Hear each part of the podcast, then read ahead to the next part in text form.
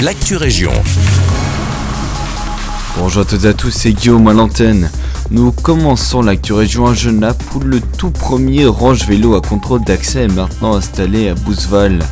Ce projet, porté par des citoyens du village, avait été retenu dans le cadre du budget participatif 2020.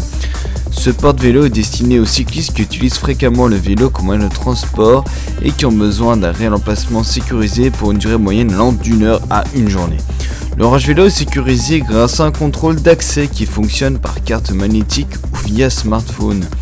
L'abonnement coûte 25 euros par mois. Si vous êtes intéressé, vous pouvez vous rendre sur le site de la ville de Genappe.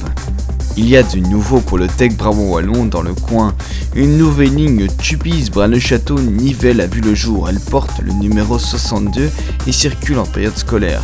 Lundi au vendredi afin de permettre aux élèves des communes desservies par l'ancienne ligne 2 de se rendre dans les écoles de Nivelles le matin et de rejoindre leur domicile l'après-midi. Le nombre d'arrêts aussi a été augmenté.